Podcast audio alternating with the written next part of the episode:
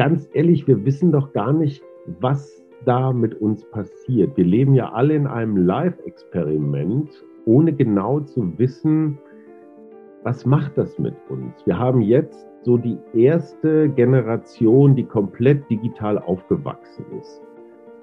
Wie werden die sich in den nächsten 20, 30 Jahren entwickeln als Eltern, als soziale Wesen, als Arbeitnehmer? Gibt es da eine neue Spaltung? Also zum Beispiel die, die damit umgehen können und die, die komplett verloren sind und nur noch 18 Stunden am Tag Bibis Beauty Palace gucken. Ähm, man weiß es. Wir wissen es einfach nicht, was passiert. Eine Frage, die ich mir selbst häufig stelle, ist die Frage danach, wie ein gutes Leben in digitalen Zeiten gelingen kann. Und vor allen Dingen auch, wie wir es schaffen können, souverän mit Social Media und den vielen, vielen Einflussfaktoren, all die Dinge, die um unsere Aufmerksamkeit buhlen, da draußen, wie wir damit gut zurechtkommen können. Und genau darum geht es auch in dem heutigen Podcast-Gespräch. Herzlich willkommen zurück bei unseren Gesprächen von morgen. Hier spricht dein Host Jonathan und ich freue mich total heute mit dir und mit unserem Gast Hayo Schumacher tiefer in diese Thematik einzutauchen. Und Hayo ist der perfekte Gesprächspartner dafür.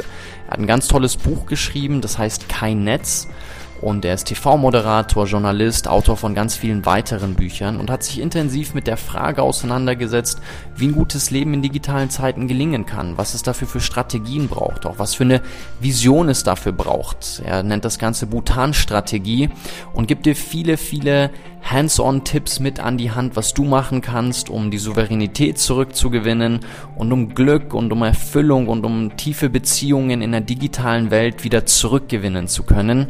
Ich wünsche dir ganz viel Spaß dabei. Ich bin mir sicher, du wirst viel rausziehen und wir tauchen direkt ein. Sehr schön. Hajo, ich freue mich total, dass du heute mit dabei bist. Ich freue mich vor allen Dingen auch auf unser Thema. Erstmal herzlich willkommen bei unseren Gesprächen von morgen. Ja, ich, ich bin ja eigentlich einer von gestern. Ich bin ein alter weißer Mann. Ich weiß gar nicht, wie ich zu der Ehre komme. Es liegt an deinem Thema. Du hast ein tolles Buch geschrieben, das heißt Kein Netz. Und ja, ich glaube, das Thema, wo wir jetzt eintauchen, ist eins, was mir persönlich sehr am Herzen liegt und wo ich auch das Gefühl habe, dass es im breiten öffentlichen Diskurs noch nicht genügend Aufmerksamkeit bekommt. Und das ist das Thema rund um Social Dilemma beziehungsweise das Thema souveräner Umgang mit der digitalen Welt da draußen. Und wir können ja mal vielleicht eintauchen. Ich fand es ganz witzig in deinem Buch, da hast du so einen Abriss deines digitalen Lebens gegeben und hast äh, geschrieben, dass dein erstes Smartphone hattest du 2007. Ich glaube, das war ein iPhone und was mich interessieren würde, wäre mal dein Blick auf die letzten 14 Jahre, was sich seitdem für dich sowohl positiv als auch negativ mit dem Blick auf die Welt da draußen, was hat sich da verändert? Wie ordnest du das ein? Geht schon gut los. Ne? Ich muss dich gleich korrigieren. Mein erstes Smartphone hatte ich tatsächlich 1994, glaube ich. Ähm, da war ich noch beim Spiegel, als der Spiegel noch ein Nachrichtenmagazin war. Und das war so ein Siemens S4, hieß das, glaube ich. Wir nannten ihn auch den Knochen oder den Ziegelstein. Also den konnte man nicht lässig in der Brusttasche tragen, weil es einfach zu groß war. Mit so einer Ausziehantenne, wo dann irgendwann oben der Nupsi abgebrochen war. Da war dann Tesafilm drumherum. Und wir waren viel, also ich damals äh, in der ehemaligen DDR, in den neuen Bundesländern unterwegs. Da war mit Telefonieren war das alles noch ein bisschen schwierig. Und ich freue mich sehr, dass ich noch keinen Hirntumor habe, weil damals hieß es, dass man durch fortgesetztes Mobiltelefonieren, dass irgendwas im Kopf passiert. Also so wie Rauchen auf die Lunge geht, geht Mobiltelefonieren aufs Hirn. Inzwischen bin ich sicher, dass das stimmt, aber anders. Ja, und was ist seitdem passiert? Du hast gerade gesagt, iPhone, in der Tat, dadurch ist sehr viel passiert, weil diese App-Technologie natürlich nochmal alles, was sonst auf einem festen Rechner irgendwo zu Hause installiert war, war auch auf einmal mobil. Das hat natürlich alles nochmal immens beschleunigt, weil es war halt ab dem iPhone spätestens kein Telefon mehr, sondern ja fast ein Körperteil. Ne? Also man konnte permanent in Echtzeit äh, sein Essen fotografieren, jedes spontane Gefühl raushusten und ähm, gerade auch als Journalist ähm, kann ich nur sagen, es ist wahnsinnig schwer, mit einer etwas differenzierteren oder auch etwas komplexeren Meinung oder Faktenlage gegen dieses atemlose, schnelle Rumgefühle und Rumgemeine dagegen anzuhalten. Ne? Also man kennt das von Daniel Kahnemann, dieses schnelle, langsame Denken und auch fühlen. Wir haben ja diese verschiedenen Hirnregionen, dieses, diesen ältesten Teil des Reptiliengehirns, was auf, auf so ganz schnelle Reize, ne? so wegrennen, ducken, abhauen, also einfach nur so überleben. Und der Teil des Hirns, der uns eigentlich so zum Menschen macht, das ist ja der jüngste, ich glaube im, im Neokortex oder Frontallappen oder so, da ist alles drin, was mit Abstraktion zu tun hat, aber auch so mit, ja, mit Zuversicht, mit Nachdenklichkeit, mit, mit Verantwortung, also alles, was so mit Bewusstsein zu tun hat. Und ähm, gerade Social Media ist echt so ein Rückfall in die Steinzeit. Das ist ganz interessant. Ne? Die erste schnelle, laute Meinung hat gewonnen. Ne? Wer als erster Nazi sagt, hat gewonnen. Und das hat sich für mich sehr stark verändert. Ich finde es gar nicht mal so ungerecht, dass wir klassischen Medien jetzt so eine, ja, so eine Konkurrenz haben, dass es so praktisch so einen parallelen Debattenstrang gibt man sieht das an Rezo jetzt gerade ganz praktisch. Ne? So ein Phänomen wie Rezo hätte es im Wahlkampf 1994, mein erster, die Älteren erinnern sich, Rudolf Scharping gegen Helmut Kohl, da hätte es sowas wie ein Rezo nie gegeben, weil der nie den Zugang gehabt hätte. Ne? Der hätte ja nicht einfach einen Fernsehsender kapern können. Da wurde ja nur das gesendet, was durch den Filter ARD und ZDF gegangen ist und halt wegen RTL und Sat 1. Und das ist dann wiederum so eine positive Entwicklung, eine Demokratisierung. Also dieser alte Marshall McLuhan, jeder Sender ein Empfänger und umgekehrt. Ähm, das müssen wir jetzt mal so ein bisschen einüben. Und äh, man weiß nicht, also ich, ich erzähle ja immer gerne die Geschichte von, von der Dienstmädchenkrankheit. Ähm, ich glaube, es war im 18. Jahrhundert als das Lesen so langsam nicht mehr nur Privileg der höheren Stände war, sondern ne, Stichwort Volksschule, alle konnten auf einmal lesen. Und da gab es so die ersten Trash- und, und, und Schundromane und die Dienstmädchen, das ist natürlich jetzt alles politisch sehr unkorrekt, weil es müssen ja auch Dienstjungs sein, waren es aber damals nicht, die haben sich so in diese Geschichten vertieft, in diese Liebesgeschichten, Dramageschichten, dass sie einfach ihren häuslichen Pflichten nicht mehr nachgekommen sind.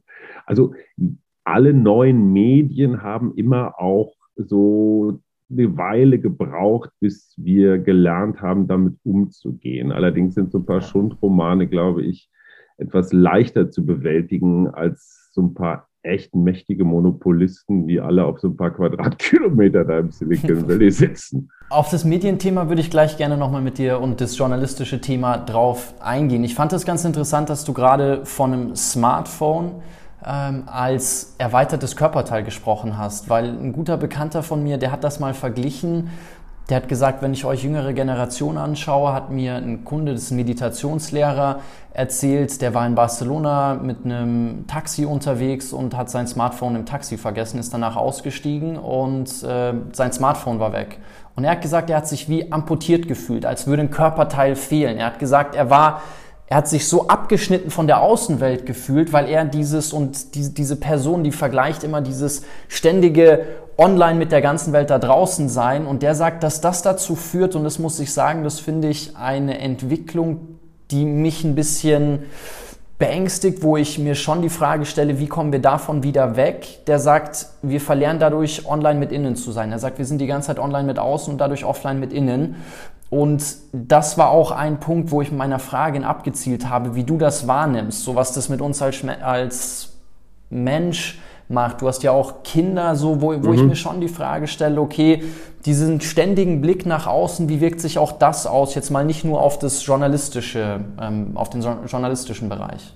Also ich kenne die Geschichte deines Bekannten andersrum. Ich habe mein Smartphone auch mal verloren und ich habe es als unfassbare Befreiung empfunden, weil auf einmal musst du wieder selber denken, fühlen. Mhm. Und dieses Außen, das stimmt ja. Und dazu muss man wissen, was auch überhaupt kein Geheimnis ist, dass das Smartphone, insbesondere Social Media, uns permanent mit Dopamin versorgt. Also es ist eine körpereigene Droge und wenn ich ein Like kriege oder überhaupt Resonanz aus dem Netz, und ich kriege sehr viel mehr Resonanz aus dem Netz als aus dem richtigen Leben, ähm, dann entsteht da tatsächlich ein Suchtverhältnis. Wir werden geil auf unser eigenes Dopamin.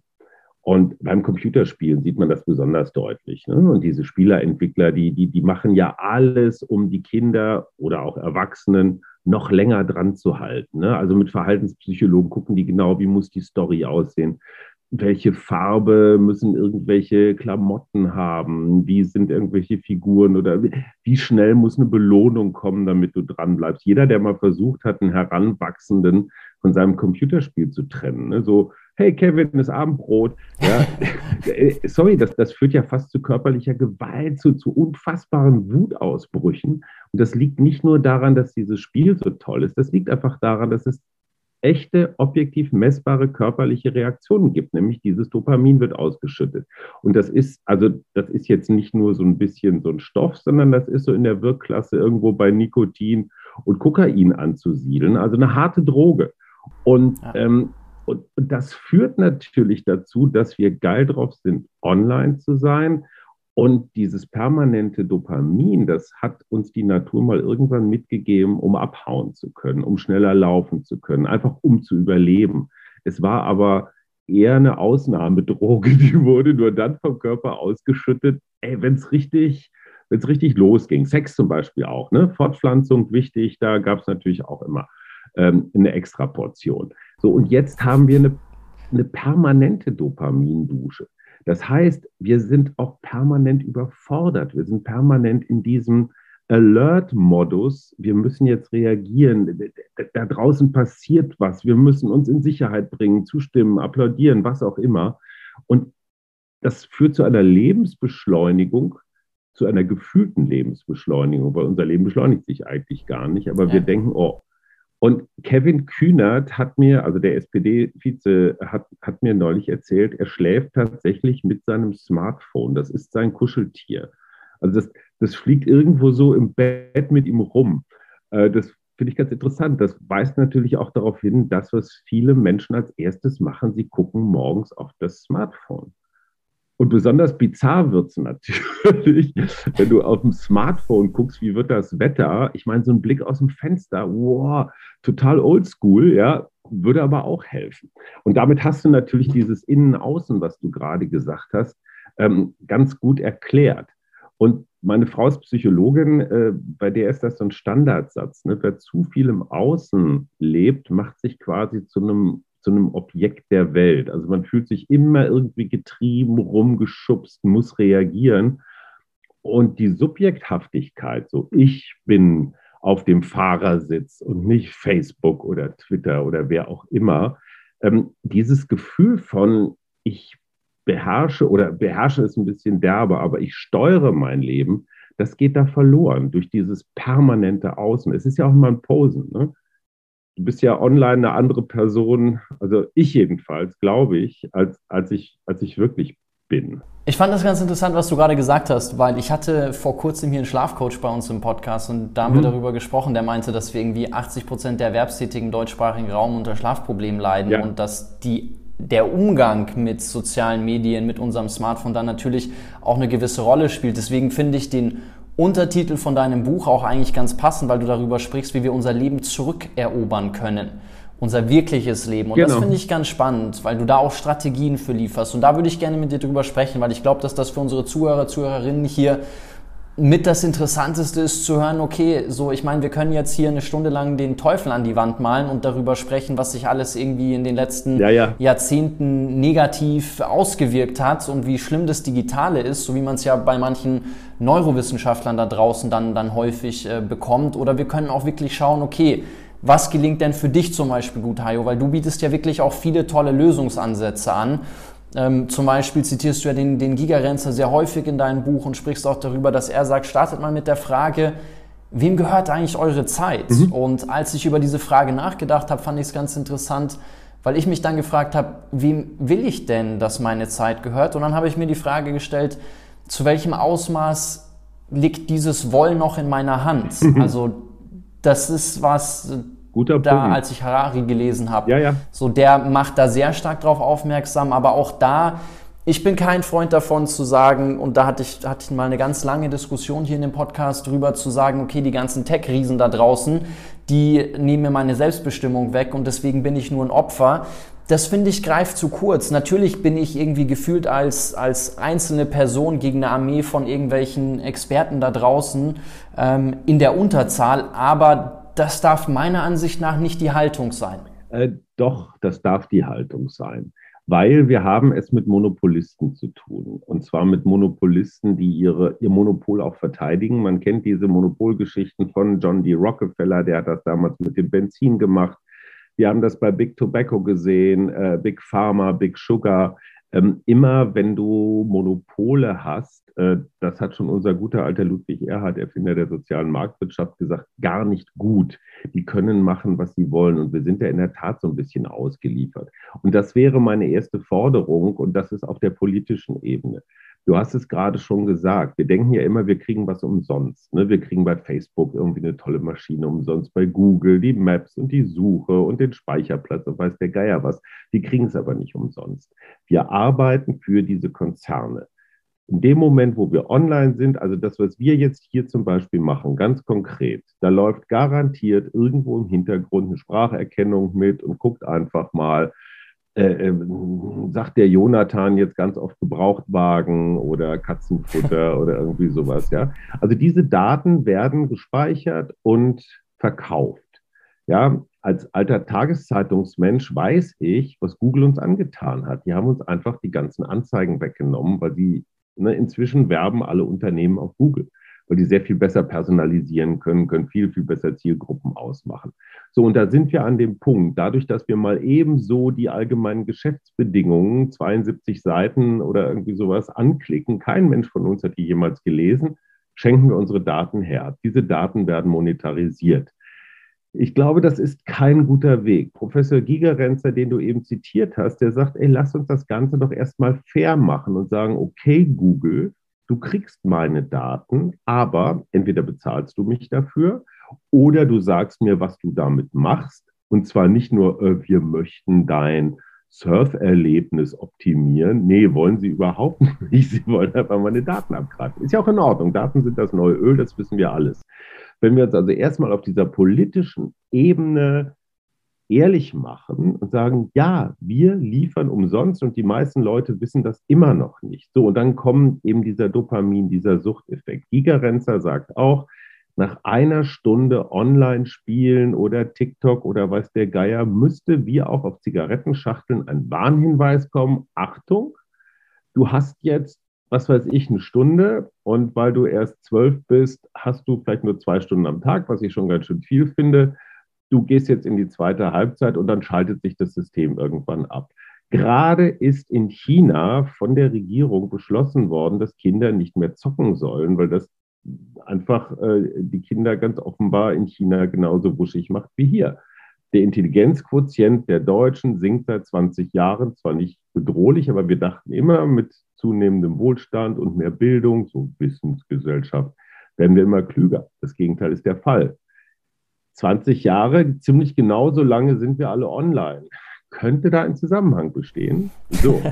ähm, das heißt, auf der politischen Ebene müssen wir diesen Monopolisten Einhalt gebieten. Und wir sehen das ja an den Strafen, die überall gezahlt werden. Diese Daten werden einfach auch nicht fair behandelt. Und keiner von uns weiß, was Google, wer auch immer mit diesen Daten macht. Wir haben es bei Cambridge Analytica gesehen, das waren Facebook-Daten in dem Fall, die Donald Trump damals zum Sieg verholfen haben. Also es ist eine riesengroße Blackbox. Und der gesellschaftliche Impact dieser Daten oder dieses Datengebrauchs, wir wissen ja auch nicht, werden wir jetzt bei dieser Bundestagswahl irgendwie manipuliert. Wir wissen es einfach nicht. Ne? Kriegen wir bestimmte Sachen auf unserem YouTube-Channel ähm, zugespielt?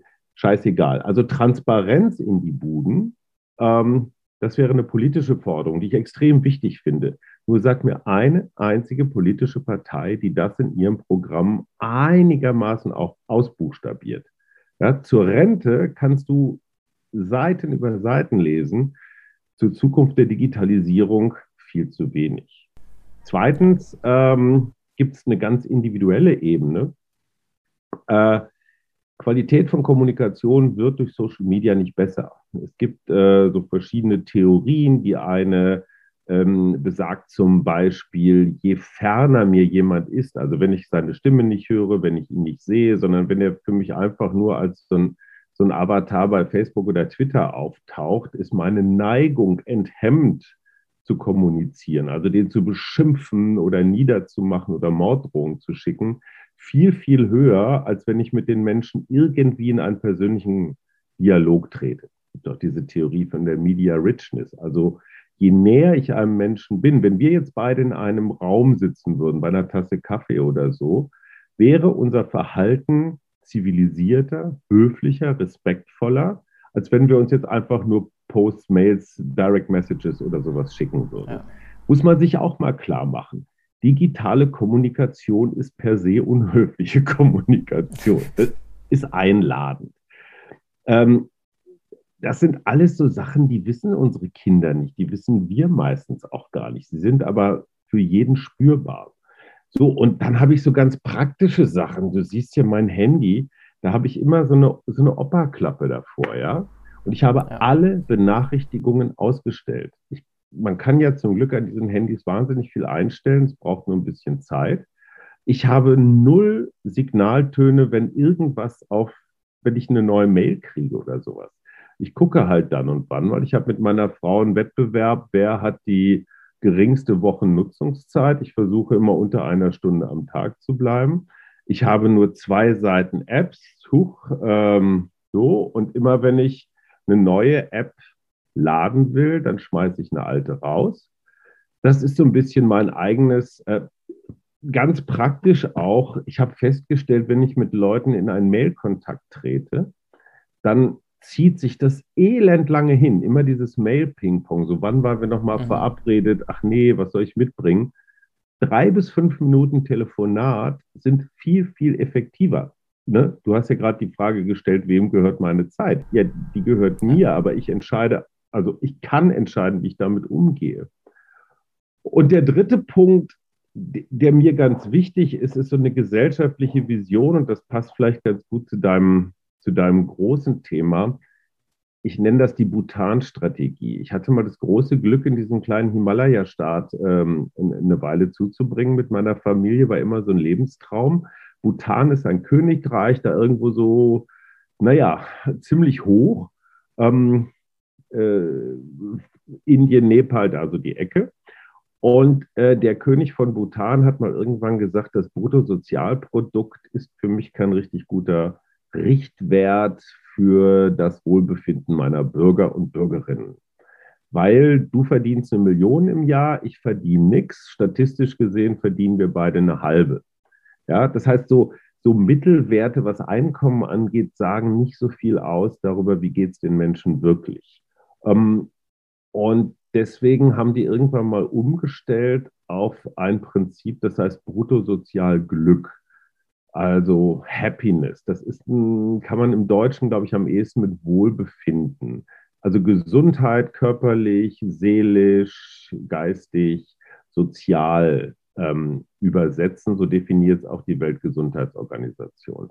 Das heißt, der Erfolg einer Regierung bemisst sich daran, sind die Leute am Ende des Jahres 2021 müh zufriedener, fühlen sie sich wohler als zwölf Monate vorher. Und das hat, wie wir alle wissen, nur bedingt mit Geld zu tun. Ich weiß, das klingt jetzt zynisch jedem Kleinverdiener, jedem Mindestlohnverdiener gegenüber.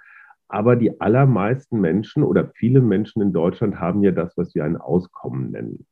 Also die überlegen sich halt, kaufe ich mir jetzt die nächstgrößere Nummer SUV dieses Jahr oder erst nächstes Jahr. Ne? Das sind ja ganz schön viele. Glücklicher sind sie trotzdem nicht, auch mit dem dritten Weber-Grill nicht.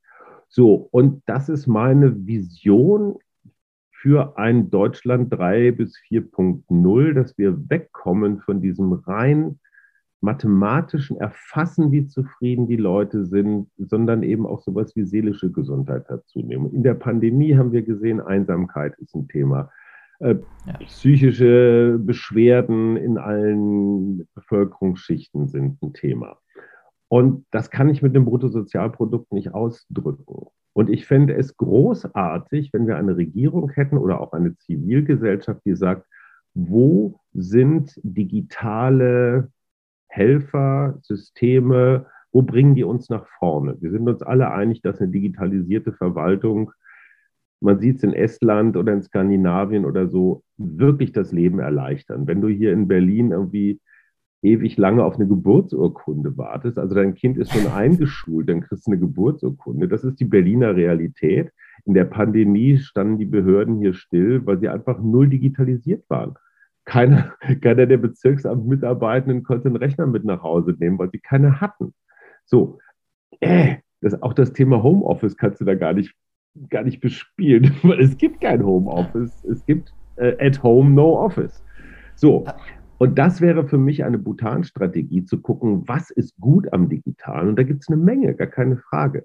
Und was kann weg? Was macht uns jetzt so nach Gigerenzers ähm, Kriterien tatsächlich unglücklich? Was zerstört unser soziales Miteinander? Und die Polarisierung, wir haben es in Trump-Amerika gemerkt, ne? es gibt nur noch ich oder die es gibt nur noch Schwarz oder Weiß, es gibt nur noch Freund oder Feind. Das ist für eine Demokratie, die auf Kompromisse angelegt ist, tödlich, weil dieses gemeinsame Spielfeld immer kleiner wird. Und eine konsequente Bhutan-Strategie würde für mich bedeuten, die soziale Marktwirtschaft, die in den 50er, 60er Jahren absolut stilprägend war für den Rest der Welt, also die Integration von Kapitalismus und Sozialismus, ne? mitfühlender Kapitalismus, eigentlich ein Widerspruch in sich, war von Ludwig Erhard und Müller-Armack und wie sie alle hießen, war das ein echter Wurf. Wenn wir das jetzt um eine ökologische und eine digitale Komponente erweitern, also eine soziale, ökologisch-digitale Marktwirtschaft, das wäre für mich eine Bhutan-Strategie. Müssen wir halt weg von unserer Wirtschaftsgläubigkeit.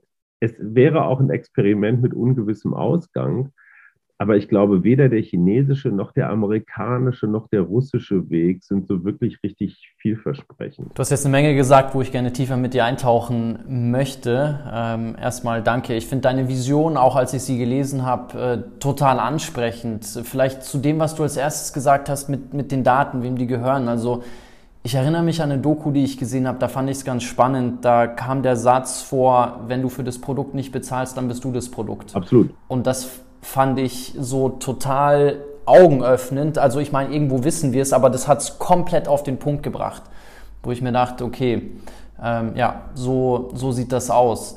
Ähm, ich stelle mir die Frage, wie wir das jetzt umsetzen können von dem, was du angesprochen hast. Also wenn wir zum Beispiel nochmal auf das Haltungsthema zurückkommen. Du sagst, ja, das kann die Haltung sein, aber sitze ich jetzt hier und warte, bis irgendwie Monopole zerschlagen werden, sitze ich drauf, äh, sitze ich hier und warte, dass die Regierung mich rettet wie, so, ich fühle mich da dann ein bisschen so handlungs, ähm, ja, so, ich, ich, ich habe da nichts in der Hand und ich möchte gerne in der Position sein, wo ich sage, ich sehne mich aber nach einer gewissen Selbstbestimmung, weil das ist so schon ein bisschen Weltbild, was ich habe, Absolut. wo ich sage, wie kriege ich diesen Spagat hin? Also lass uns vielleicht mal das ganz konkrete Beispiel der AGBs nehmen, weil das hattest du gesagt mhm. und ich fand in deinem Buch, da hast du geschrieben, dass der Klick in den AGBs das einzige Detail ist, dass die staatliche Überwachung in China von der kapitalistisch dominierten Überwachung nach, nach amerikanischem Muster unterscheidet. Und als ich das gelesen habe, musste ich mir natürlich auch selber eingestehen, natürlich lese ich nicht alle AGBs, wenn Google wieder was abgedatet hat und YouTube und ja genau, aber ich so, was, was kann ich denn machen? Also ich klicke natürlich, weil sonst kann ich ja an diesem, du sagst, man kann gar nicht nicht digital leben, aber so, ich klicke dann eben trotzdem die AGBs an und bin dann deiner These nach ja irgendwo dann gut im, im chinesischen ähm, Bild gelandet. So, was, was, was ist eine Alternative? Also Verbraucherschutz, das üben wir ja schon eine ganze Weile. Ne? Und wir reden über irgendwelche Nutri-Scores auf Cornflakes-Packungen und ist ja nicht so, dass wir keine Routine darin hätten, äh, den Bürger, ich sag mal, an die Hand zu nehmen und durchs Leben zu führen an diesem Punkt hier hm, wird es halt schwierig. Also einfach nur mal, ich habe irgendwo gelesen, wenn man alle AGBs lesen würde, die man unterschreibt, wäre man seine halbe Lebenszeit damit beschäftigt, die zu lesen und zu verstehen. Diese AGBs sind auf der anderen Seite von Top-Juristen und man muss auch sagen von Top-Textern so zusammengefriemelt worden, dass du irgendwie auch gar nicht so ganz genau verstehst, was die meinen. Das klingt ja immer ja. so, wir wollen dein Erlebnis optimieren. Ja, Übersetzung von wir wollen dann Erlebnis optimieren heißt, wir wollen einfach alles das abgreifen, was wir abgreifen können. Und ähm, ich glaube, gerade in Deutschland haben wir ein super schizophrenes Verhältnis zum Datenschutz. In dem Moment, wo der Staat einfach nur mal zwei oder drei Gesundheitsdaten zusammenführen will, so für so eine elektronische Versicherungskarte oder jetzt auch bei der Covid-App, ja, dann kommen alle Datenschützer und Computerchaos, ich weiß nicht was, Clubs auf die Barrikaden und maulen, ist auch völlig in Ordnung. Auf der anderen Seite, es gibt auf YouTube ein bezauberndes Video, einfach mal Peter Lord Keynote Oracle eingeben. Uh, Peter Lord ist ein Oracle Manager, der hat ein Android-Handy, also ein Google-Handy. Ungefähr drei Milliarden Mal ist dieses Betriebssystem auf der Welt unterwegs. Ähm, hat das mal an so eine Apparatur angeschlossen, um zu gucken, wohin sendet dieses äh, oder was, was sendet dieses Android-Handy eigentlich. Und das interessante Ergebnis war, es war nur im WLAN, es hatte keine SIM-Karte, es waren alle Apps ausgeschaltet. Und trotzdem ist dieses Betriebssystem so eingestellt, dass im Sekundentakt dein Standort, ob du dich bewegst, mit welchen anderen Handys du in der Nähe, also wie dicht die bei dir sind, über welchen WLAN-Eingangspunkt du unterwegs bist. Also du bist praktisch durch die Bank äh, im Sekundentakt wirst du verfolgt. Wenn wir wüssten, dass der Staat das mit uns macht, siehe Staatstrojaner, siehe um Gottes Willen, was dürfen die Strafverfolger, würden wir völlig zu Recht auf die Barrikaden gehen, wenn ein privatwirtschaftliches Unternehmen das macht, das nicht mal einen parlamentarischen Beschluss braucht für irgendeine Maßnahme oder Durchsuchung, sagen wir auch, ist ja toll, die schenken uns ja so viele bunte Sachen. Das heißt also, unser Verhältnis zum Datenschutz ist echt ein bisschen seltsam. Und ganz ehrlich, Verbraucherschützer könnten darauf drängen, dass sie sagen, pass mal auf, könnt ihr eure AGB mal bitte in zehn Punkte zusammenfassen, und zwar in klarem Deutsch. Ja, ich meine, das lernt man doch, äh, das lernt man doch irgendwann in der sechsten oder siebten Klasse, so Inhaltsangaben. Ja, das könnte man mit den AGBs schon machen. Durch diese Menge sind natürlich die heiklen Punkte immer irgendwo auf Seite 43 in Unterpunkt F versteckt. Ne, wie gesagt, von Profis gemacht. Ähm, da könnte man also es von dir als Bürger zu verlangen oder als Bürgerin, finde ich, geht nicht. Ja? Irgendwo, irgendwo muss der Staat seine Bürger auch mal in Schutz nehmen. Und das tut er an anderen Stellen auch bei jeder Gelegenheit. Ne? Ob wir einen Fahrradhelm aufsetzen oder uns anschnallen oder so, das ist ja auch gesetzlich äh, irgendwo geregelt. So, also da gibt es noch sehr, sehr viel zu tun. Problem ist einfach, dass diese Jungs im Silicon Valley uns an Schleue und Geschwindigkeit sowas von dermaßen voraus sind. Wenn man sich überlegt, dass Mark Zuckerberg jetzt schon an der nächsten Version von Facebook arbeitet, die heißt doch gar nicht mehr Facebook, die heißt Arbeitstitel Metaverse, also so eine Art Second Life, die Älteren erinnern sich, so eine ganze digitale Welt, sodass du gar nicht mehr, du bist gar nicht mehr, du hast gerade noch diese Trennung zwischen off und online gemacht die gibt es irgendwann nicht mehr, weil online wird Teil deines Offlines. Du hast dann so eine Oculus Rift Brille, da wird dir dann immer so eine zweite Ebene eingespielt und alles, was wir in Matrix oder sonst wo gesehen haben, ist, ist, ist näher, als wir denken. Und das ist schon auch ein Wettlauf. Ich meine, diese Konzerne sind so unfassbar reich. Die können alles an technologischer Entwicklung dazu kaufen was sie wollen. Die könnten auch jede Zeitung, jeden Fernsehsender und, und wahrscheinlich die Hälfte aller Staaten der Welt kaufen. Und wenn wir in diesem, in diesem Kampf nicht irgendwann auch politisch das Selbstbewusstsein haben, du siehst es ja in den USA, also gerade im Kongress gibt es ja starke Bestrebungen, gerade Facebook zu zerschlagen und zu sagen, ey, die sind zu mächtig. Ja, was früher die Atomkraft war, wir können es nicht beherrschen, ist jetzt Social Media. Und äh, ja, wir sagen, äh, Wohnungen enteignen in Deutschland, das ist ganz böse. Ich bin mir nicht so sicher, ob man bei Facebook-Enteignungen da nicht ein bisschen lockerer sein sollte. Hast du den Film Ready Player One gesehen? Weil du von der Oculus Rift gesprochen hattest, das ist so die Zukunftsvision Steven Spielberg, der meinte, das ist für seiner Perspektive nach keine fünf Jahre weg. Da haben ja alle diese VR-Brillen auf mhm. und keiner will mehr aus der Welt raus. Hast du den gesehen? Nee, aber ich habe es mir gerade aufgeschrieben. Okay, ja, lohnt sich. Also finde ich schon, ist ein, hat, hat eine ganz coole Message, aber war vor allen Dingen, weil wir haben uns bei, bei uns im, im Team auch lange mit dem Thema VR intensiver auseinandergesetzt, wie VR und Lernen zusammenhängen kann da habe ich mir das angeschaut und dachte, okay, das ist schon eine, eine krasse Welt, wenn man Aber sagt, die virtuelle Welt ist schöner als die reale. Eben. So, ich will eigentlich immer in die virtuelle Welt zurück, weil da kann ich sein und tun und lassen, wer, wer ich sein möchte und was ich machen möchte. Und da möchte ich jetzt nochmal eben ganz kurz mit einem, mit einem leicht crazy Gedanken rein. Ich habe jetzt am Wochenende zwei Tage auf einem Krebskongress moderiert und da waren unter anderem auch Menschen, die so die, die Pharmaentwicklung der Zukunft ähm, so ein bisschen geschildert haben. Und der nächste heiße Scheiß ist es, dass ich jetzt zum Beispiel gar nicht mehr deine Kurzsichtigkeit irgendwie operieren oder meinetwegen medikamentös behandeln muss, sondern ich kann tatsächlich in dein Hirn-Auge-Wahrnehmungsapparat rein und da Dinge manipulieren, ohne dass ich dir irgendwelche Stoffe zufüge. Das heißt aber auch, und jetzt sind wir wieder beim Dopamin, wenn es tatsächlich gelingt, dass ich auch noch in deinen Hormonhaushalt reinkomme und dir gute Gefühle bei bestimmten, in bestimmten Situationen mache, dann wird tatsächlich das passieren, dass wir diese reale Welt als feindlich, als schwierig, als zu kalt, als zu irgendwas empfinden und uns eigentlich nur noch in dieser Online-Welt bewegen wollen. Jetzt frage ich dich, kennst du Strange Days? Das ist ein Film, der ist eigentlich schon aus den 90ern. Da wird das auch gleich mitschreiben. Geile ja. Musik übrigens von Skunk and Nancy, äh, richtig cool.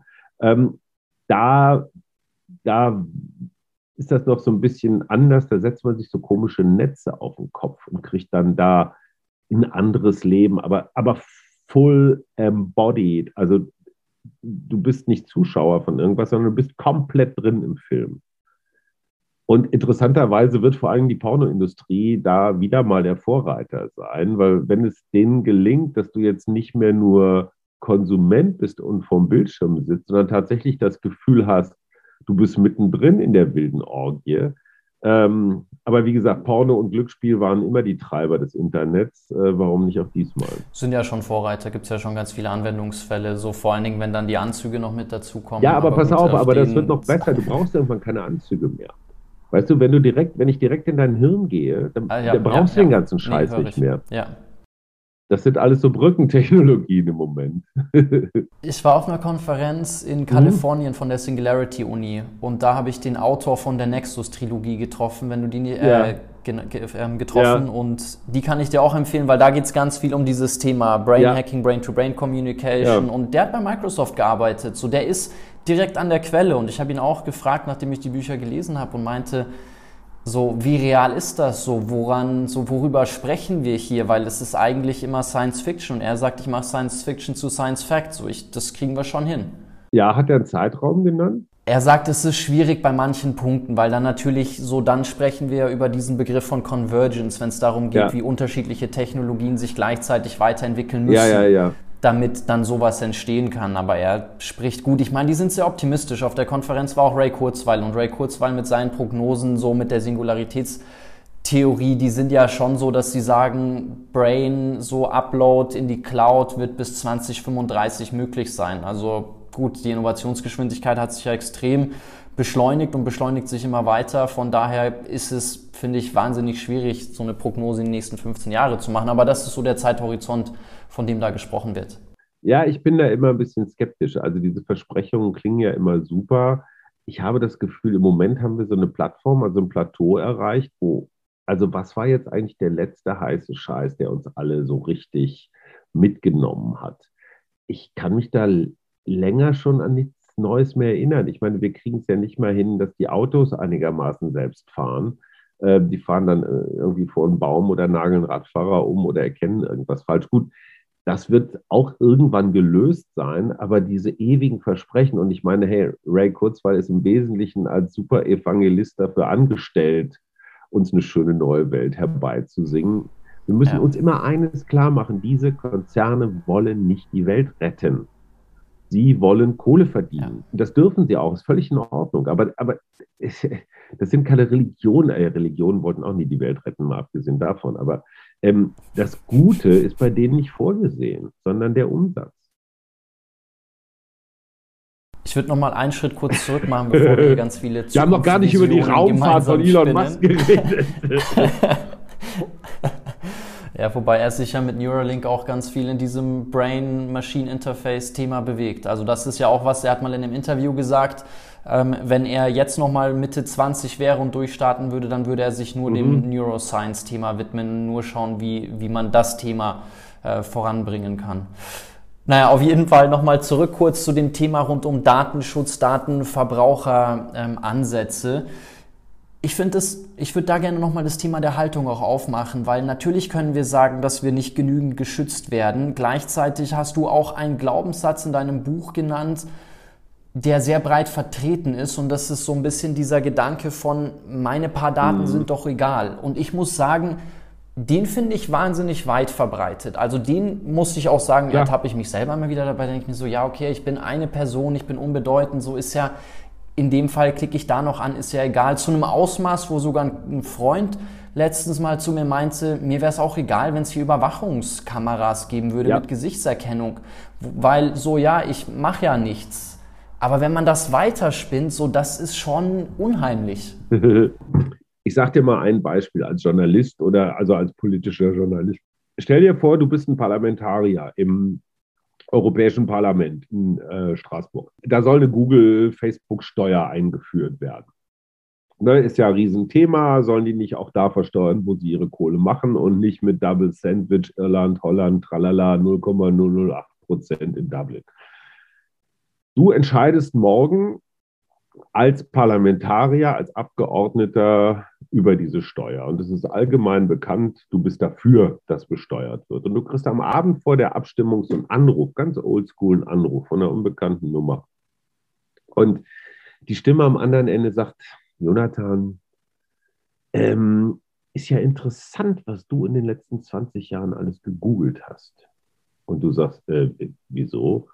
Ja, das habe ich hier so vor mir liegen. Alle deine Suchabfragen der letzten 20 Jahre. Also wenn man das jetzt mal zu einem Persönlichkeitsprofil zusammenbauen würde, ich weiß nicht, ob das für deine politische Karriere jetzt wirklich hilfreich wäre, wenn das morgen in einer super seriösen und fair distanziert berichtenden Boulevardzeitung mit vier Buchstaben stünde. Ähm, und bei dir geht dann so der Film los, boah, scheiße, was habe ich denn da alles gegoogelt? Also abgesehen von den 800.000 Mal, die du dich selbst gegoogelt hast, hast du vielleicht nach absurden Krankheiten, nach irgendwelchen, vielleicht auch nach Scheidungsanwälten, weil du schon lange nicht mehr glücklich bist in deiner Ehe oder weiß der Geier nach Sex mit Tieren oder sonst welchen Dingen gegoogelt. Du denkst dir, hm, ja, meine paar Daten sind eigentlich scheißegal, aber in dem Moment, wo sie auf eine bestimmte Art und Weise aggregiert werden, haben sie zum Beispiel ein hohes Erpressungspotenzial. Und dann sagt die Stimme am Telefon, pass mal auf, mein Junge, du hast genau zwei Möglichkeiten. Entweder du stimmst morgen gegen die Steuer oder dieses, dieser kleine Datensatz ähm, findet seinen Weg in die Öffentlichkeit. Nur mal angenommen. So, ist total theoretisch die Tatsache, dass Jens Spahn mit seinen Covid-Informationen auf Platz, Platz 1 der Google-Suche stehen wollte, das ist ja zum Glück verhindert worden, zeigt ja, dass diese Maschinen eben nicht objektiv sind. Ähm, nur mal angenommen, bei Google wäre irgendwas los, ja, irgendein richtiger Skandal oder so, würde das tatsächlich ganz weit oben stehen. Ähm, oder also dieses, dieses Peter Lord-Video mit dem, mit dem Android-Handy zum Beispiel, das ist in einer Ecke von YouTube, das findest du nicht. Das Ding hat 3000 und ein paar Klicks, also das ist gar nichts. Und man hat den Eindruck, hm, könnte sein, dass das von den Algorithmen vielleicht auch absichtsvoll so ein bisschen in die Ecke geschoben worden ist das ist das, was ich meine. Ja, unsere paar Daten sind egal, aber wenn man sie aggregieren will und gegen dich verwenden will, kann man das. Und das in einer Aufregungsgesellschaft, wie wir sie haben, kann es den sozialen Tod bedeuten. Also, das heißt, wer die Daten hat, hat die Macht. Ganz einfach. Und niemand von uns hat nur saubere Daten im Sinne von, wir haben immer nur nach Bienen, Schmetterlingen und Missionarsstellungen gegoogelt. Ja, also es, es sind Waffen. Und ähm, niemand von uns weiß, was, wo, wie lange, in welcher Darreichungsform, in welcher Kombination. Ja, ich meine, hey, ich kann an deiner Kreditkarte zum Beispiel sehen, in welchem Hotel du warst. Und zwar in einer, an einem Abend, wo du deiner Partnerin erzählt hast, du warst noch ganz lange im Büro. Nur mal zum Beispiel. Und ich kann aus den, den, den Handydaten ablesen, auch mit wem du auf diesem Hotelzimmer warst. Das ist alles völlig trivial. Also diese Informationen gibt es. Und die demokratische Errungenschaft von Würde des Menschen, Freiheit und so weiter wird dadurch massiv bedroht. Und woher weißt du denn, wer der übernächste Google-Boss wird und was dann irgendwann mal damit passiert? Und wir sehen doch diesen, diesen Zwiespalt ähm, bei der aktuellen Apple, bei dem Apple-Versuch, wir wollen eine, eine Software über alle Fotos, die bei Apple hochgeladen werden, äh, laufen lassen, um zu gucken, ist der Kinderpornografie. Würde ich erstmal grundsätzlich sagen, gute Idee, ja, weil so kommt man vielleicht diesen Netzwerken, und die sind nur wirklich der Gipfel der Ekligkeit, so kommt man diesen Netzwerken auf die Spur. Auf der anderen Seite hat Apple aber versprochen, und ich glaube sowohl Steve Jobs als auch Tim Cook jetzt, bei uns sind eure Daten sicher. Ja, wie kann ich jetzt die Bilder meiner Kunden prüfen und gleichzeitig sagen, wir treiben mit euren Daten nichts, was ihr nicht wollt? Ähm, in diesem Konflikt stecken wir permanent. Ähm, also wie gehen wir damit, wie gehen wir damit um? Und insofern ist diese diese Überlegung, so meine paar Daten machen schon nichts und ich habe mir doch nicht zu Schulden kommen lassen, äh, leichtfertig, sage ich mal vorsichtig. Heute mag es gelten, was ist in 20 Jahren? Ich, ich weiß es einfach nicht. Ich will auch gar nicht den Teufel an die Wand malen. Aber stell dir einfach nur mal vor, in Amerika und bei Trump war es ja gar nicht mal so weit weg, gibt es sowas wie ein, wie ein Staatsstreich. Ne? Je, jedes System, jedes jedes Machtgeflecht ist irgendwann mal am Ende. So, und dann werden auf einmal die ganzen Daten von der Diktatur verstaatlicht, die Google da gesammelt hat. Was dann? Ich, ich weiß es nicht. Ich weiß einfach nur, das sind ungelöste Fragen und durch diese Haltung, meine paar Daten machen schon nichts, äh, machst du es allen denen, die Böses im Schilde führen, machst du es relativ leicht. Um nochmal kurz zu China zu kommen, dieses Social Score Modell, dass du für Wohlverhalten Pluspunkte kriegst und wenn du irgendwas gegen die Partei sagst oder mit den falschen Leuten redest oder zufällig zu den Uiguren gehörst, dann gibt es aber gefährlich Minuspunkte. Ähm, das wirklich Erschreckende daran ist, dass viele Leute es mögen. Die mögen dieses, diese Gamification. Die finden es geil, Punkte zu sammeln, wenn sie Oma Lehmann von nebenan die Einkaufstüten nach oben tragen und dafür drei Punkte kriegen und dafür dann, was weiß ich, eine Auslandsreise an einer, Warteschlange äh, äh, äh, Speedyboarding kriegen oder das Kind kriegt eine bessere, eine bessere Schulausbildung oder irgendwie sowas. Also die Leute lieben es. Und jetzt stell dir mal vor, dieses Social Score-System, was da jetzt gerade ausprobiert wird, bei den Uiguren wird es in so einer Art Lagerhaltung so wirklich im Extremsten ausprobiert. In über 20 Städten wird so im ganz normalen sozialen Kontext ausprobiert. Jetzt überleg dir mal, die Chinesen bieten so eine Art Social Score Light den Ungarn, den Polen, den Tschechen an und du kannst sogar nachweisen, Kriminalität geht runter, die Leute sind freundlicher. Dann haben wir diesen ganzen Scheiß auch hier. Äh, boah, nee, ich habe auch, hab auch, hab auch eine weiße Weste, ich habe auch nichts zu verbergen, aber trotzdem fühlt sich nicht gut an. Alle Errungenschaften der Aufklärung, ähm, äh, Freiheit, Gleichheit, Brüderlichkeit ähm, sind damit in Gefahr, weil wir die Macht, viel zu viel Macht in eine Hand legen und, und, und, und Mächte kontrollieren, Macht verteilen, war immer das Prinzip Gewaltenteilung eines, eines erwachsenen Staates. Ich habe genau das Thema mit diesem Social Scoring mal länger und ausführlicher mit, mit Harald Lesch besprochen und er meinte, dass die Chinesen jetzt so viel importiert haben und so viele Sachen bei sich irgendwie entwickelt haben und wie gesagt sehr viel Import betrieben haben. Er meinte, den ersten großen Export, den die machen werden, wird ihr Überwachungssystem sein. So, interessant. Und dann werden Regierungen ja. dort anklopfen genau. und sagen, ja, das gleiche mit Markus Gabriel, auch ein deutscher mhm, Philosoph, ja, mit dem habe ich auch über das China-Thema ja. gesprochen, der gesagt hat, er ist nicht als Professor nach China gegangen, weil er da große Bedenken vorhatte. Mhm.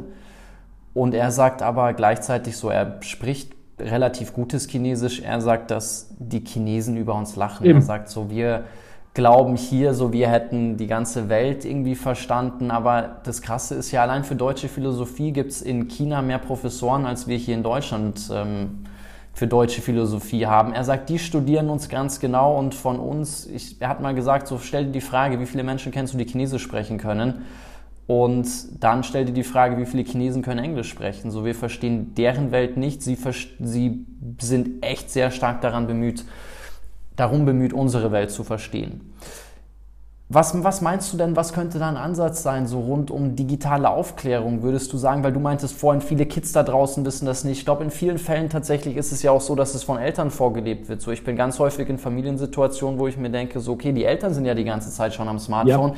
Wie soll das ähm, positiv dann sich auf, auf die Kids auswirken? Bräuchte es da eine digitale Aufklärung, die vielleicht in den Schulen beginnt? Müsste man Eltern vielleicht ein bisschen aufklären, befähigen, auch zu sagen, okay, so könnt ihr mit euren Kids umgehen, weil wie du sagst, es ist ja mit dem Dopamin-Thema tatsächlich eine Sucht, eine Droge. Ähm, was was, was gäbe es für Ansätze? lass uns doch einfach mal begucken, wie wir sonst mit Drogen in dieser Gesellschaft umgehen. Also Zigaretten zum Beispiel kriegen einen Warnhinweis, äh, sind wahnsinnig teuer. Und äh, es gibt eine Initiative der EU, die heißt, glaube ich, bis 2030 oder 2035 ist Europa rauchfrei. Großbritannien äh, erreicht das zum Beispiel dadurch, dass da eine Schachtel Zigaretten einfach unfassbar teuer ist. Also in dem Moment, wo eine Zigarette einen Euro kostet, äh, überlegt man sich schon mal, äh, gerade auch wenn die Kids nicht so viel Kohle haben, okay, dann nehmen sie andere Sachen, die billiger sind, aber egal. Also Warnhinweise, Restriktion und Aufklärung alleine genügt nicht. Da kann man viel über den Preis machen. Und ich komme wieder mit Gigerenzer, der sagt, wir müssen uns angucken, wie gehen wir mit anderen Drogen um, wie gehen wir mit Alkohol um ähm, oder solchen Sachen. Das heißt, äh, äh, erstmal Klarheit und Transparenz, was ist da drin? Also wie viel Prozent, wie viel Volumenprozent Alkohol ist in dem Schnaps oder in dem Bier? Wie viel Nikotin ist in der Kippe? Ja, äh, wie viel Daten saugst du gerade ab? Ja, also eine Transparenz dessen, was da passiert und dann ein Limitieren, ganz einfach. Ich finde es übrigens auch ganz wunderbar. Ich glaube, dass das auch, äh, also gerade wenn man Kinder hat, dass das ein echtes Erlösmodell der Zukunft ist, ja, Gegenden, die wirklich offline sind. Noch beschweren wir uns über Funklöcher irgendwo. Das ist in der Tat unpraktisch, wenn man gerade arbeiten will, äh, online. Aber es ist extrem praktisch. Wie viele Eltern kenne ich, die inzwischen tatsächlich an den Arsch der Welt fahren? Gibt es ja gar nicht mehr so viel, aber einfach in Gegenden, wo es ein ganz schlechtes Netz gibt, wo du irgendwo da hinten auf den Hügel kraxeln musst, um überhaupt Empfang zu haben, dann hängst du halt nicht mehr den ganzen Tag bei Instagram. Und interessanterweise kommen Familien dann im Urlaub wieder ins Gespräch. Ja, und nicht jeder glotzt in sein Smartphone. Das heißt, hey, ja, Verbote. Ja, ich meine, wir haben gerade auch wegen der Grünen immer diese Debatte, äh, äh, Verbotspartei. Aber ich meine, was der Klimawandel für die Natur ist, ist der digitale Wandel für, für die menschliche Seele oder für unser gesellschaftliches Zusammenleben. Natürlich müssen wir sehen, dass wir CO2 zurückfahren und genauso müssen wir sehen, dass wir Online-Zeit zurückfahren. Und ganz ehrlich, wir wissen doch gar nicht, was da mit uns passiert. Wir leben ja alle in einem Live-Experiment, ohne genau zu wissen, was macht das mit uns? Wir haben jetzt so die erste Generation, die komplett digital aufgewachsen ist. Wie werden die sich in den nächsten 20, 30 Jahren entwickeln als Eltern, als soziale Wesen, als Arbeitnehmer? Gibt es da eine neue Spaltung? Also zum Beispiel die, die damit umgehen können und die, die komplett verloren sind und nur noch 18 Stunden am Tag Bibis Beauty Palace gucken. Ähm, man weiß es, wir wissen es einfach nicht, was passiert. Und die Vorstellung, dass jetzt schon der nächste heiße Scheiß kommt mit Brillen und Metaverse und ich weiß nicht was alles, äh, boah, das hat die Menschheit noch nicht erlebt. Wir, wir wissen es nicht.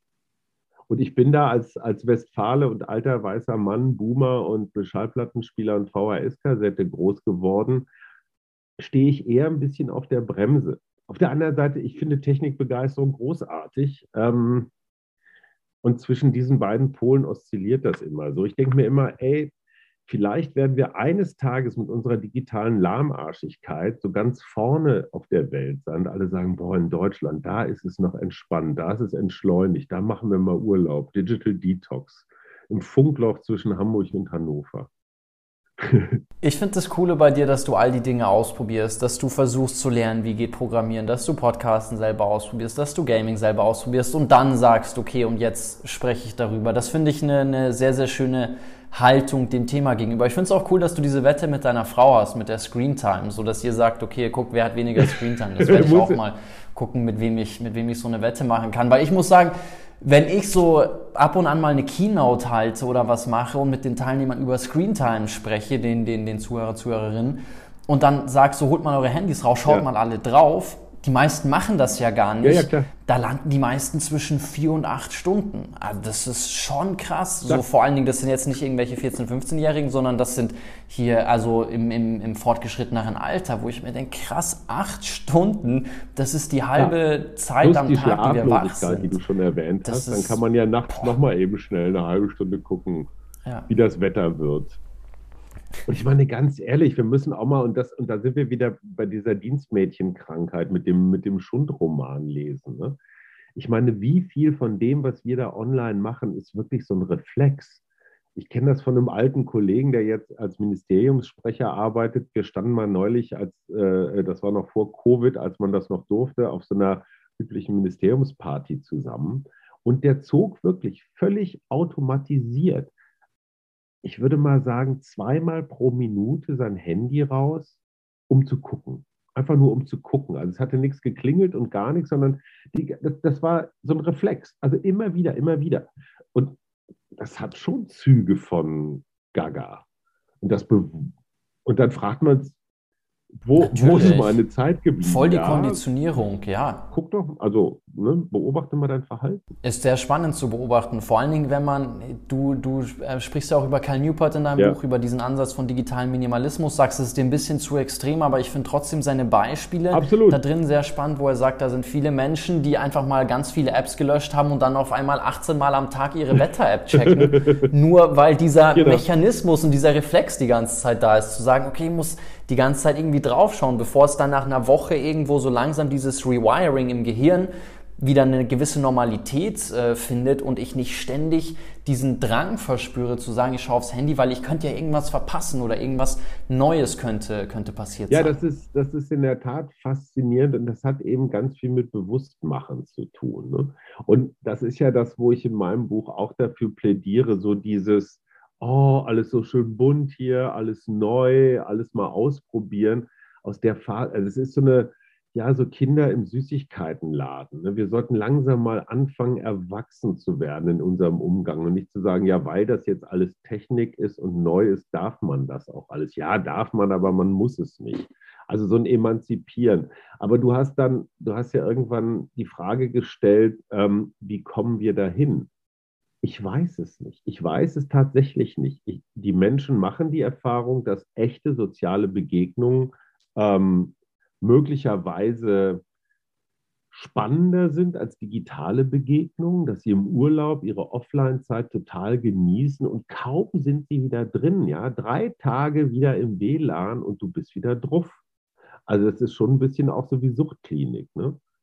Und dann fragen wir uns alle, woher könnte der Burnout kommen? Ich verstehe es nicht. Ich hatte eingangs gesagt, dass ich auf das journalistische Thema nochmal zurückkommen möchte. Und das hat so ein bisschen persönliches Interesse, würde mich eine Sache interessieren und dann aber auch mit Blick auf, Seth Godin hat mal gesagt, so schreib für den Leser und für die Leserin und schreib mhm. nicht für Google. Zu welchem Ausmaß ist das deiner Erfahrung Quatsch. heute überhaupt noch möglich? Also das ist natürlich erstmal ein, ein nettes Ansinnen, aber der mächtigste Mensch in jeder Chefredaktion ist doch inzwischen der SEO-Experte, äh, also SEO, Search Engine Optimization. Ähm, es geht darum, was wird von Google honoriert? Womit kommst du in der Suche weiter nach vorne? Und die Geschichten werden streng nach Google-Vorgaben gebaut. Ganz einfach, weil die Sichtbarkeit bei Google die Klickzahl erhöht und damit die Werbeeinnahmen, die ohnehin ja, wie wir schon festgehalten haben, von Google und Facebook. Ich meine, absurd, in der Süddeutschen vom Samstag ist genau eine ganzseitige Anzeige und die ist von Facebook. Ich meine, lustiger geht's nicht. Ja? Früher standen da BMW und Henkel und Aldi und was der Geier war. Ja, heute die einzige Anzeige der Tageszeitung ist von Facebook. Und warum ist das so? Die wollen sich da natürlich auch ein bisschen Sympathie erkaufen, müssen wir gar nicht lange drüber reden. So, und Facebook und Google würde ich gar nicht mal so sehr trennen. Ich glaube, die beiden verstehen sich, verstehen sich sehr, ja. sehr gut. Die haben ihre Claims so ganz gut abgesteckt. Und im Zweifelsfall werden die immer zusammenhalten, ja, wenn es darum geht, um Besteuerungsthemen oder Zerschlagungsthemen oder sowas. Und, und, und deren aggregierte Daten sind ja nochmal viel, viel, viel geiler als äh, jeweils einzeln betrachtet. Also der Chefredakteur heißt nicht nur in Deutschland, sondern weltweit Google. Wir haben das in Australien erlebt. Äh, da, da gab es doch den Kampf, äh, ich glaube, zwischen Facebook und den Verlagen. Und Facebook hat mal eben kurz gesagt, okay, dann äh, werden wir jetzt hier mal keine journalistischen äh, äh, Beiträge äh, irgendwie noch weiter erwähnen oder promoten. Und hey, du bist nicht mehr sichtbar. Ja, diese Maschinen sind die Öffentlichkeit. Es gibt keine andere Öffentlichkeit, sondern wenn, wenn man 90 Prozent plus des Marktes beherrscht, ist das Monopol und das ist Demokratie theoretisch. Ich meine, hey, wir haben in den 80er Jahren haben wir über Binnenpluralität, Außenpluralität, darf Lokalzeitung A Lokalzeitung B kaufen, um Gottes Willen, das wird ein Zeitungskreis, das ist keine Meinungsvielfalt. Ja, was ist denn das jetzt? So, das ist der erste Punkt. Der zweite Punkt ist, Scheiße verdient Geld. Also, es ist völlig klar, negative, das kann man auch mit der Steinzeit erklären, negative Nachrichten laufen viel, viel besser als positive. Also nicht nur Nachrichten, sondern Messages, Posts. Das heißt, äh, die Welt geht unter, Hass, Wut, Ärger funktioniert viel, viel besser. Ein negativer Tweet hat sechsmal mehr Reichweite als ein positiver. Eine ersoffene Katze klickt besser als spielende Katzenbabys, auch wenn wir das mal anders gesehen haben. Das muss man einfach so sagen. Das heißt, das Negative verbreitet sich auf so eine Voldemort-artige Art so in alle Ecken und Enden. Ich will, ich will jetzt gar nicht so schicksalhaft werden, aber ich glaube schon, dass es ja, dass es ja. so eine Menge von, von, von so einem Giftgrün gibt, die sich, die sich einfach auch so in den Seelen der Leute festfrisst. Gibt es auch Experimente, vier Wochen mit Facebook hast du Scheißlaune, vier Wochen ohne Facebook hast du gute Laune. So einfach ist das. So, ähm, der dritte Punkt, und der besorgt mich vielleicht am meisten. Äh, stell dir vor, du bist äh, der junge, aufstrebende äh, Reporter bei, bei einer Zeitung oder bei einem Online-Dienst oder so. Und du sagst deinem Chef, Chef, ich würde gerne mal so eine richtig tiefschürfende, gut recherchierte Geschichte machen, warum Internetkonzerne besteuert werden sollten ne, so mal richtig in die Tiefe gehen, mit Leuten reden. Und das dauert ja bestimmt drei, vier Tage, bis man das recherchiert und aufgeschrieben hat. Sagt der Chef, ja, ist eine prima Idee, aber mach doch mal eben schnell eine Bildergalerie. Äh, Armin Laschets größte Trampeligkeiten im Wahlkampf. Ne? Einfach so zwölf Bilder hintereinander weg, das Grinsen und irgendwelche Trampeligkeiten, noch ein paar hämische Bemerkungen drunter. Das dauert nicht drei, vier Tage Recherche, das dauert höchstens zwei, drei Stunden. Die Bilder sind alle da, schnell zusammengeschubst. Und dann gucken wir mal, was besser klickt. Und dann gucken wir mal, welche Geschichte wie viel gekostet hat jetzt an Manpower und so weiter. Und du wirst zu dem wenig überraschenden Ergebnis kommen, dass die Bilder, Bildergalerie von Laschet oder meinetwegen auch Scholzens oder Baerbocks oder Lindners Fehltritten klickt wie Sau und war sehr, sehr schnell zusammengestellt. Du kannst also Erfolg und aufgewendete Zeit zu so einer Art ja, äh, Kosten, äh, Kosten-Nutzen-Rechnung aufstellen.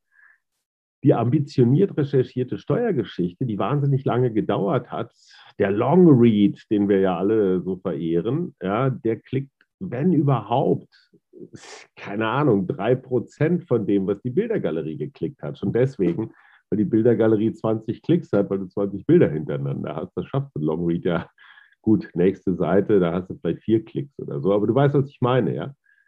Das heißt aber, die wirtschaftliche Notwendigkeit zum schnellen, also so zum, zum Snack-Journalismus, so was lässt sich schnell Social-Media-mäßig verbreiten, hier noch ein paar Memes hin, so diese erste naheliegende Lacher oder Aufreger oder sowas ist natürlich jetzt mal rein ökonomisch gesehen das, ja, das wertvollere, schnellere Produkt. Ganz einfach. Das ist wie McDonalds und ein ordentliches Essen. Ja, das eine geht schnell und ist relativ billig, äh, was es auch nicht ist. Und das andere ist halt aufwendig. So, damit kommen wir zu dem ganz großen Thema, sind unsere Medien, insbesondere die privaten, überhaupt noch in der Lage, sich davon irgendwie frei zu machen? Nein, jede Regional, also alles das, was Print ist, was Zeitung ist, wäre ohne Facebook und Google überhaupt nicht denkbar. Ich glaube, das öffentlich-rechtliche Modell muss auf, also der Schirm muss größer werden. Gerade die Lokalpresse, das ist etwas, was für Google und Facebook zu klein ist, will man auch nicht den Rechten oder irgendwelchen anderen Spinnern überlassen. Also das, was eine die Glocke in Bielefeld und die Münstersche Zahl oder die Westfälischen Nachrichten oder was weiß ich, der Iserlohner Kreisanzeiger machen, das ist Kulturgut, auch demokratisch gesehen. Ja, da findet Information statt. Das ist erhaltenswert. Und in Wirklichkeit müssen diese Blätter und ihre Online-Angebote, die es in zehn Jahren wahrscheinlich nur noch gibt, ähm, unter den öffentlich-rechtlichen Schutzschirm springen.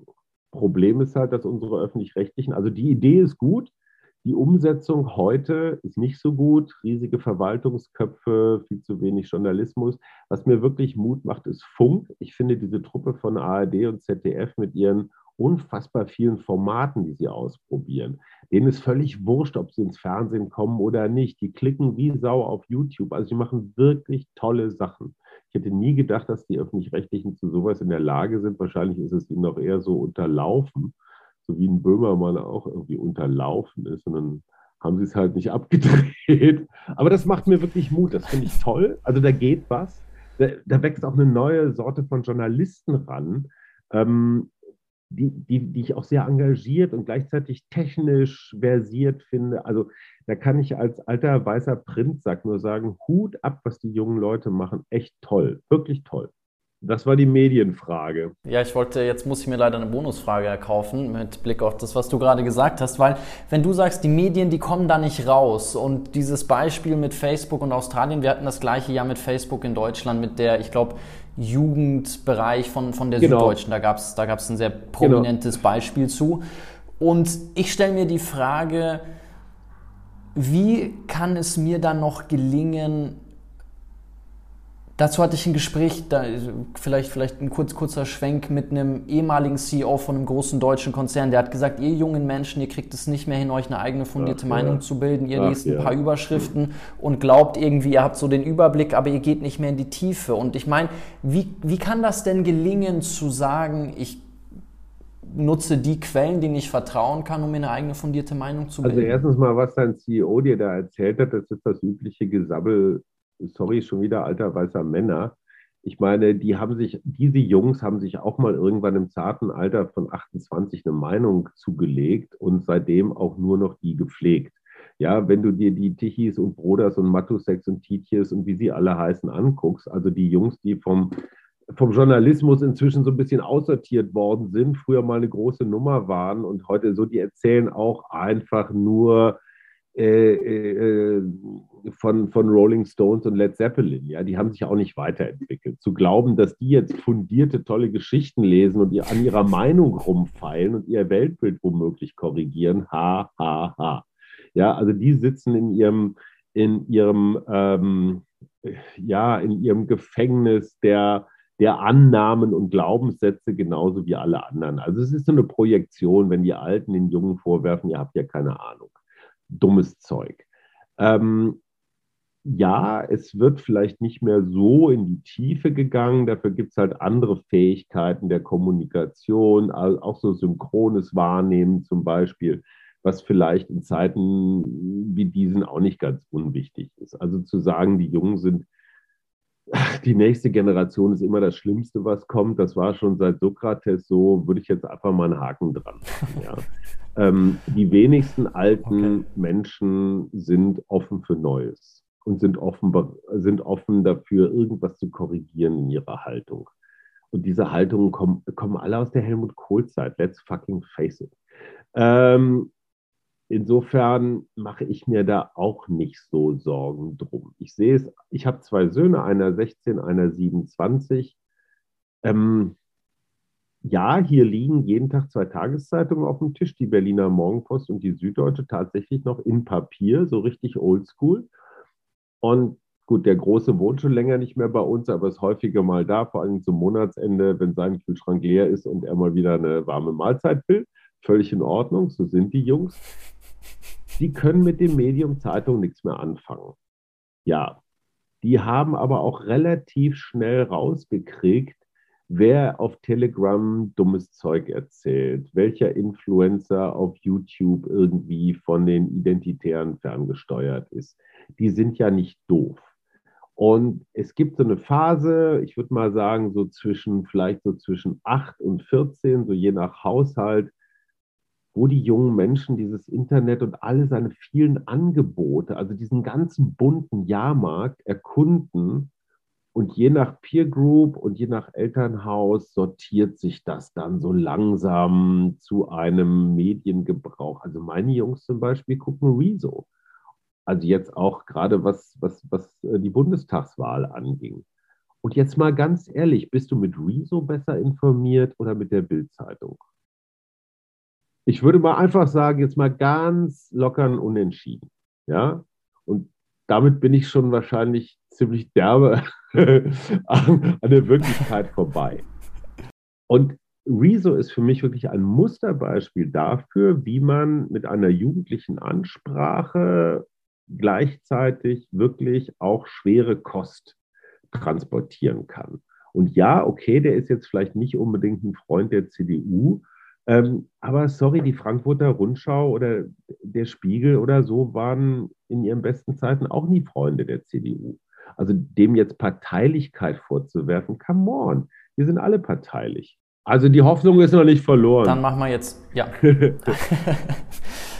ich finde eine, eine richtig große Herausforderung mit diesem Thema Social Media und, und vor allen Dingen Smartphone ist das Thema Konzentrationsfähigkeit. Will ich nochmal Gigarenzer zitieren, weil da fand ich es ganz spannend. Der hat gesagt, und das fand ich echt erschreckend, dass unsere Konzentrationsfähigkeit derart segmentiert ist, dass er sagen kann, wo bei dem Super, ne? Schreiben ne? einer, einer ja, Seminararbeit ja, ja, aufs Handy geblickt wurde.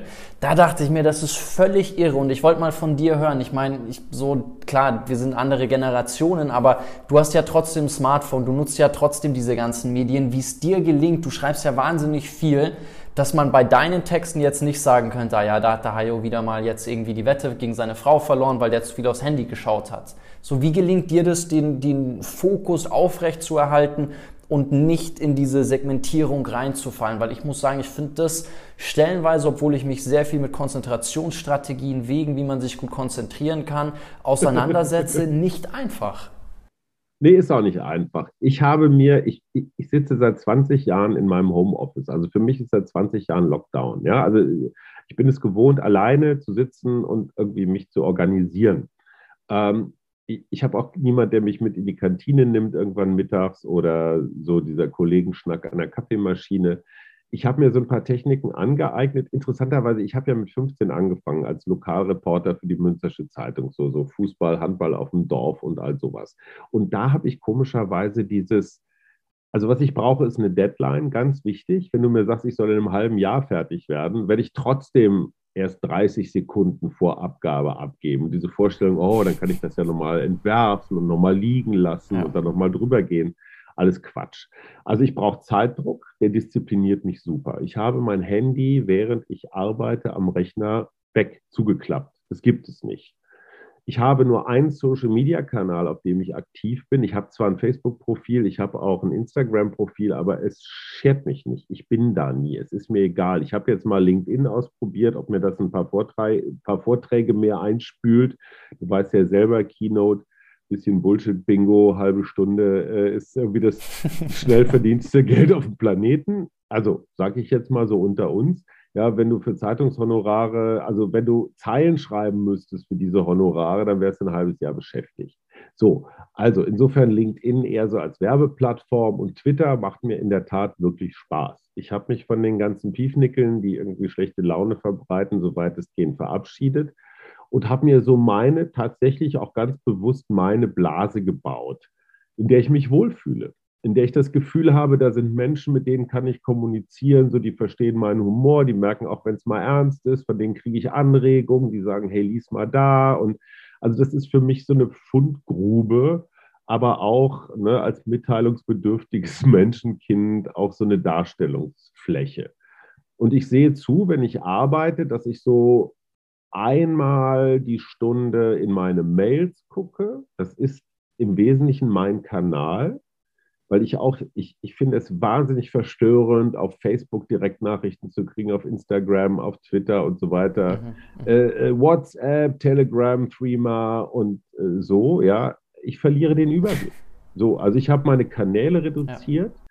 So, und während ich schreibe, und früher bin ich immer zum Kühlschrank gerannt oder habe zwischendrin mal eine Zeitschrift durchgeblättert. Das ist für mich jetzt Twitter. Das heißt, ich habe die Zahl meiner Ablenkungsmöglichkeiten, würde sagen, nicht im Griff, aber, aber es ist okay. Und das zusammen mit der Deadline funktioniert ganz gut. Ich wäre verloren, wenn ich auf allen Social-Media-Kanälen unterwegs wäre. Ich, ich weiß von mir selber, ich habe es nicht im Griff. Ganz einfach. Und mhm. ganz ehrlich, Facebook ist für alte, langweilige Leute und da zähle ich mich jetzt einfach mal nicht zu. Da bin ich raus. Da kriegst du noch eine abschließende Frage. Danke dir. Ja, danke für deine ehrliche Einschätzung. Also es ist sehr, sehr hilfreich. Du hast gesagt, dass digitale Erschöpfung die neue Volkskrankheit ist. Und jetzt mit Blick auf unser Gespräch und vor allen Dingen nochmal vielleicht eine schöne Schlussbotschaft für alle, die hier zugehört haben. Was ist dein Impuls? Was ist dein Takeaway?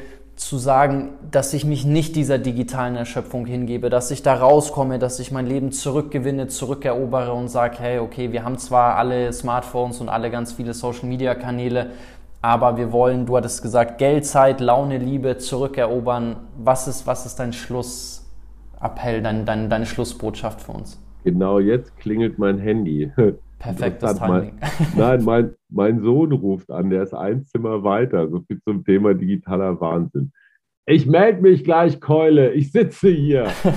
ja, wir waren zum Geschichtelernen verabredet. Insofern äh, stehe ich in der Pflicht. Also, ähm, bam, bam, bam, wo waren wir stehen geblieben? Deine also Schluss also, dann, ja. Ich kann, nur, ich kann nur von mir reden. Die, die schönsten Momente der letzten zwei, drei Monate war, als wir mit der Familie, mit den beiden Söhnen und der Mutter zu viert auf Sardinien waren und wir zum Teil nicht nur Stunden, sondern tageweise kein Netz hatten. Einfach weil wir irgendwo am Arsch der Welt waren. Wir haben uns richtig gut unterhalten. Wir, wir sind einfach zusammengewachsen. Ich war mit, mit meiner Frau vor, noch gar nicht lange her, vor vier Wochen auf einem Elektrofestival hier in Brandenburg. Und wir hatten zwei Tage das Smartphone einfach im Auto liegen. Ja, es war nicht da. Und die Intensität des analogen Erlebens, geil. Vergangenen Samstag war ich bei meinem alten Kumpel Klaas auf einer Party und wir haben bis morgens um vier zu Boni M abgerockt. Äh, ich weiß, es ist peinlich, aber es war auch geil. Ja, und das Smartphone spielte keine Rolle. Und ich kann dir noch ein paar Situationen im Leben mehr schildern, wo es einfach also das, was Lebensqualität, Lebensintensität angeht, hat in meinem Fall jedenfalls ganz häufig was mit Offline zu tun. Und das ist eine ganz egoistische Entscheidung zu sagen, ich gönne mir den, den Luxus, nicht online zu sein. Nur weil mir Hugo Hong irgendeine Blödsinns-WhatsApp geschickt hat mit irgendeinem Hihihi-Ho-Ho-Ho-Meme, äh, brauche ich nicht. Und wenn ich mich ganz einfach selber frage, wie will ich leben oder wie will ich auch mit meinen nächsten, liebsten Menschen umgehen, dann spielt das Internet, auch Social Media dabei keine so große Rolle.